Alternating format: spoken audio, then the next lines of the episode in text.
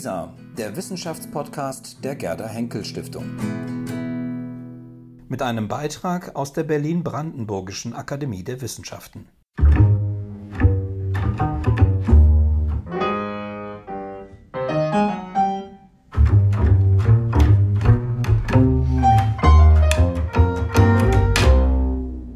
Auf ein akademisches Viertel mit.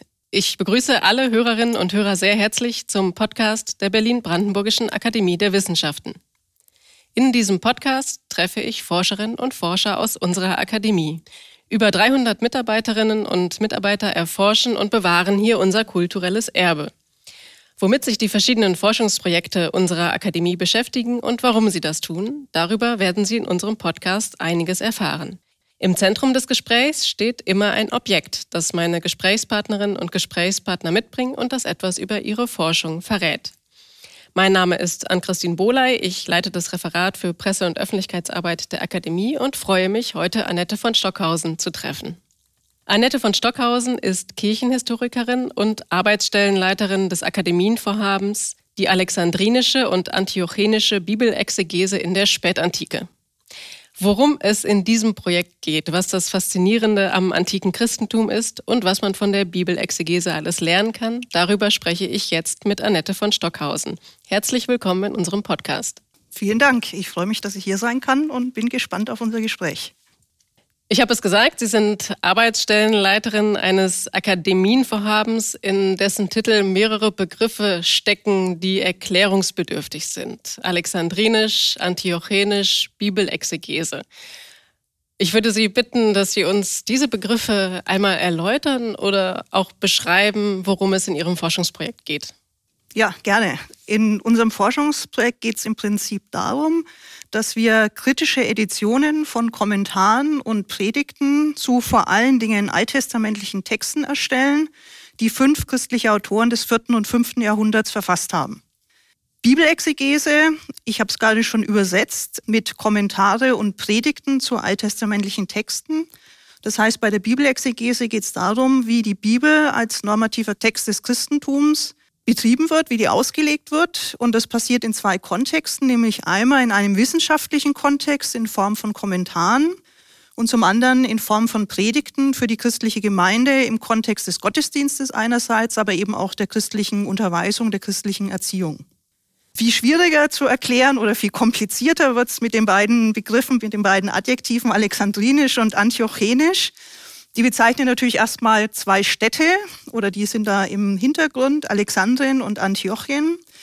Diese beiden Begriffe greifen auf ein in der Forschungsgeschichte etabliertes Schema auf, das man entwickelt hat, als man sich mit christlicher Exegese beschäftigt hat, schon vor längerer Zeit. Und da hat man eine Zweiteilung vorgenommen und die eben mit alexandrinisch und antiochenisch bezeichnet nämlich eine Zweiteilung insofern, auf welche Art, mit welchen Methoden Bibel ausgelegt wird. Und dann hat man das noch weitergezogen, wie auch sonst Theologie betrieben wird. Und diese hat man eben mit den beiden Zentren der Antike im Osten, Alexandrien und Antiochien, verbunden. Diese radikale Trennung, die wir so im Namen führen, ähm, die ist natürlich problematisch. Und ein Ziel unseres Projektes ist auch, hier die Nuancen zwischen diesen beiden schon grundsätzlich äh, vorhandenen Arten von Exegese deutlicher zu beschreiben. Also es ist eben nicht so dichotomisch, auf der einen Seite alexandrinisch, auf der anderen Seite antiochenisch, auf der einen Seite allegorische Auslegung, auf der anderen Seite sehr wörtliche, sehr textnahe befindliche Auslegung sondern es gibt eben viele Nuancen dazwischen, viele Schattierungen, äh, die wir eben auch durch unsere Editionen deutlicher machen wollen, weil eben die Texte, mit denen wir uns beschäftigen, größtenteils noch äh, nicht in Editionen vorliegen, die eben eine wirklich wissenschaftliche Beschäftigung mit diesen Texten ermöglichen. Was man vielleicht auch noch erklären muss und was in unserem Titel jetzt nicht vorkommt, ist der, der Begriff kritische Edition, den ich genannt hatte, als ich gesagt habe, was wir denn machen. Das ist eine, freilich muss man sagen, immer nur hypothetische, aber eben nach allen Regeln der Kunst abgesicherte Rekonstruktion eines Textes, der dem Text, den der Autor einmal verfasst hat, möglichst nahe kommt. weil wir eben das Problem haben, dass wir keine Autographen haben. Also das unterscheidet uns von vielen Projekten, die hier im Haus betrieben werden, dass wir eben nicht auf Originalmaterialien des jeweiligen Autors zurückgreifen können, wie bei Humboldt oder wie bei Schleiermacher, sondern dass wir eben eine relativ lange Überlieferung haben, mit der wir umgehen müssen, wo Texte immer wieder abgeschrieben worden sind. Und jeder, der schon mal einen Text abgeschrieben hat, weiß, da passieren Fehler.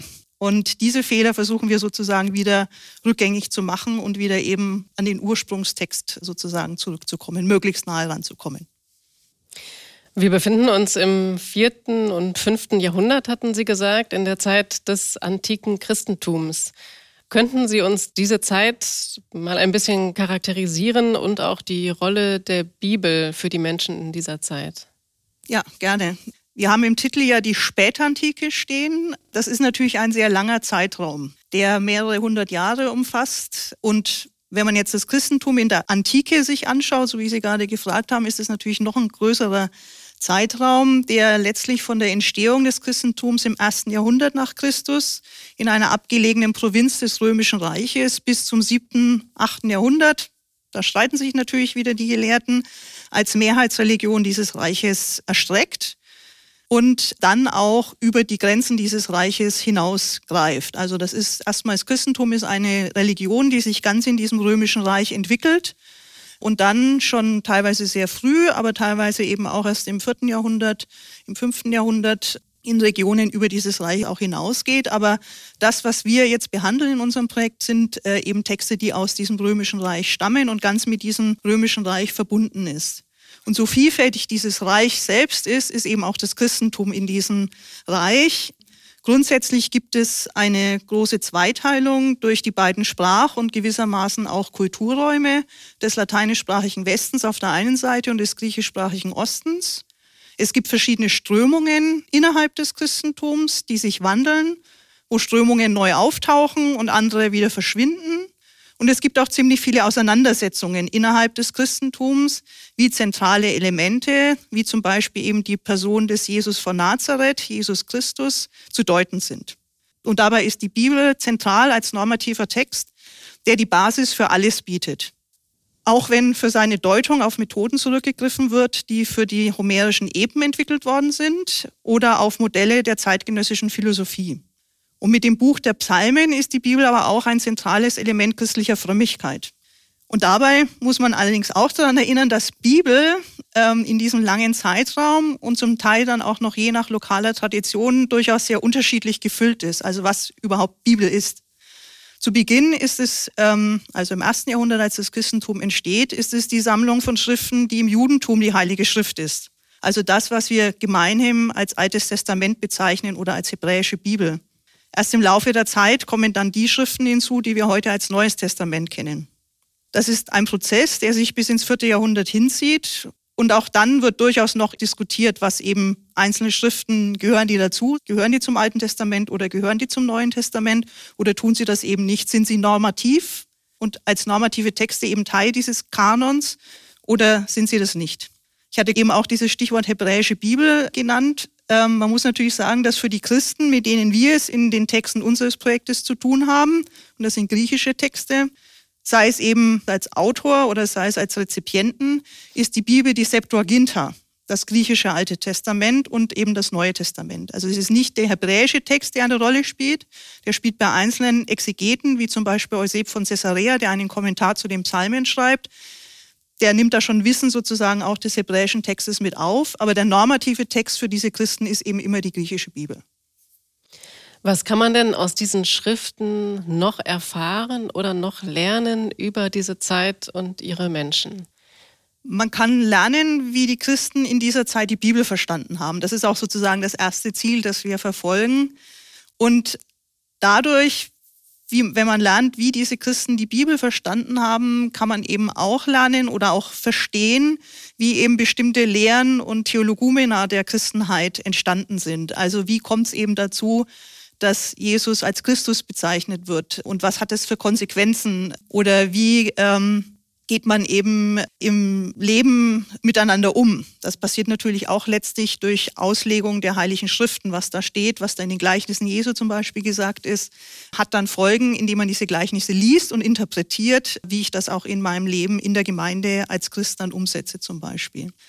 Es ist aber auch wie die Auslegung als normativ verstandener Texte in der Spätantike in der Tradition der antiken griechischen Philologie betrieben wurde und so auch, welche Methoden der Auslegung es in der Antike grundsätzlich gibt. Da haben wir einfach durch die Menge an Texten, die es in der Bibelexegese gibt, eben auch ein relativ großes Reservoir, das nochmal viel größer ist oder das ergänzt, was wir eben an Auslegungen sonstiger antiker Texte haben und wo man auch nochmal eben sehr schön die Methoden beobachten kann, die eben dann in der Spätantike angewendet werden.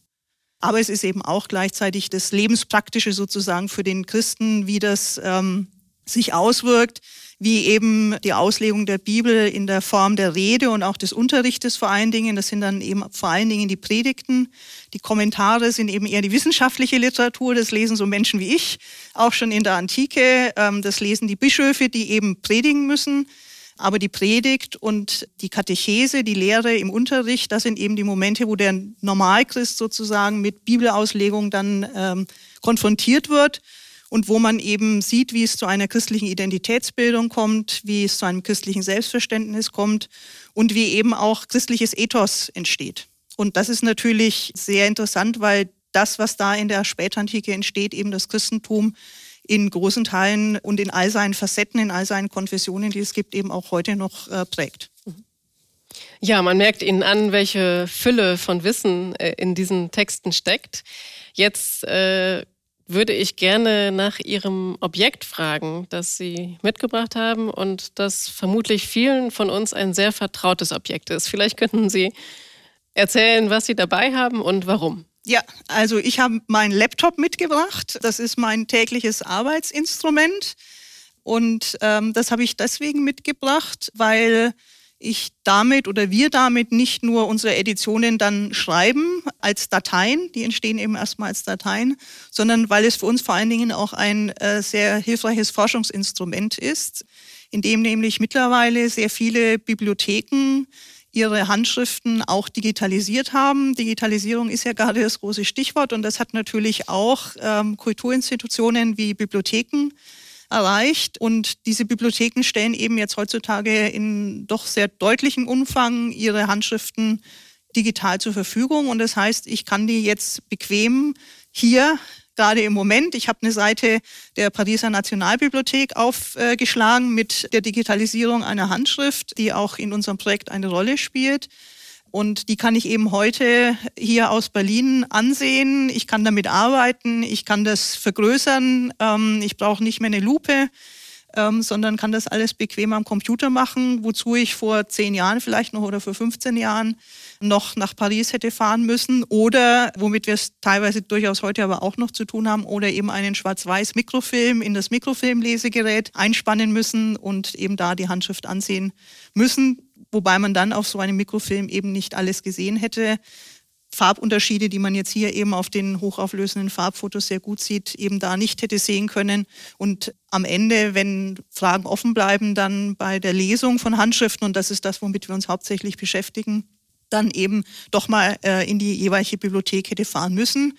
Und das ist eben jetzt im Fall von Paris, wäre das noch sehr einfach gewesen. In anderen Fällen, ähm, wo eben Bibliotheken nicht so gut zu erreichen sind, wäre das nicht so einfach gewesen. Und mittlerweile gibt es eben auch schon durchaus griechische Klöster wie auf der Insel Lesbos, die eben auch ihre Handschriften online stellen oder was für mich als Frau noch äh, wichtiger ist, eben selbst die Bibliotheken der Klöster auf dem Athos, wo ich ja selber nie hinfahren kann eben jetzt plötzlich auch in sehr guten Aufnahmen zugänglich werden, wo man früher Mittelsmänner hinschicken musste oder auch an manche Bibliotheken eben nur mit Mittelsmännern äh, überhaupt rankam sozusagen an die Materialien. Das ist durch den Computer alles einfacher geworden und deswegen habe ich die mitgebracht. Sie haben uns jetzt schon einen kleinen Einblick in Ihre Werkstatt gegeben und natürlich auch in die Vorteile der Digitalisierung für Ihre Arbeit. Könnten Sie uns noch erzählen zum Schluss, an welchem Text Sie gerade sitzen? Ich sitze gerade an der Edition, das ist sozusagen mein Teil im Projekt, die Edition der Homilien des Sevajan von Gabala. Das war ein Bischof äh, Anfang des 5. Jahrhunderts, äh, der aus Syrien stammte. Gabala ist ein kleines Städtchen an der syrischen Küste gewesen und der irgendwann beschlossen hat, zumindest so berichten es die spätantiken Kirchenhistoriker, dass äh, er lieber Karriere in der Hauptstadt macht äh, und er nach Konstantinopel gegangen ist und da das Predigen angefangen hat und dessen Homilien, dessen Predigten eben überliefert worden sind. Da gibt es noch dann ein paar Probleme, weil die nicht unter seinem Namen größtenteils überliefert sind. Aber im Prinzip haben wir da eine ganze Reihe von 60, 70 Texten, Auslegungen, die er in verschiedenen Kontexten eben in Konstantinopel, in den großen Kirchen, in der Hagia Sophia, in der Apostelkirche gehalten hat und in denen er eben die Bibel auslegt. Und einen solchen Text äh, bearbeite ich gerade. Bearbeiten heißt, äh, ich lese die Handschriften oder ich habe erstmal recherchiert. Da konnte ich zum Glück auch schon auf Vorarbeiten anderer Kollegen zurückgreifen, in welchen Handschriften dieser Text überhaupt überliefert ist. Dann habe ich mir die Handschriften besorgt. Da konnte ich zum Glück auch schon auf Vorarbeiten zurückgreifen und eben auf äh, Digitalisate, die mittlerweile vorhanden sind. Und jetzt bin ich dabei, diese Handschriften abzuschreiben, zu transkribieren, wie wir sagen. Und wenn ich sämtliche Handschriften transkribiert habe, dann werfe ich alle diese Dateien in ein Programm und lasse von diesem Programm diese transkribierten Handschriften miteinander vergleichen. Und das Programm wirft mir dann die Unterschiede in der Überlieferung aus.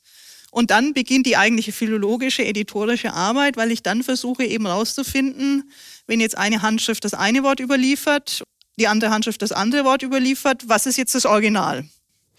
Liebe Frau von Stockhausen, ich danke Ihnen für diesen sehr spannenden Einblick in Ihr wirklich bewundernswert akribisches äh, Forschungsvorhaben. Vielen Dank, dass Sie hier waren. Vielen Dank für das Gespräch. Herzlichen Dank ebenso. Das war auf ein akademisches Viertel mit, der Podcast der Berlin-Brandenburgischen Akademie der Wissenschaften. Ich danke Ihnen fürs Zuhören und freue mich, wenn Sie auch beim nächsten Mal wieder dabei sind. Bis dahin, bleiben Sie gesund.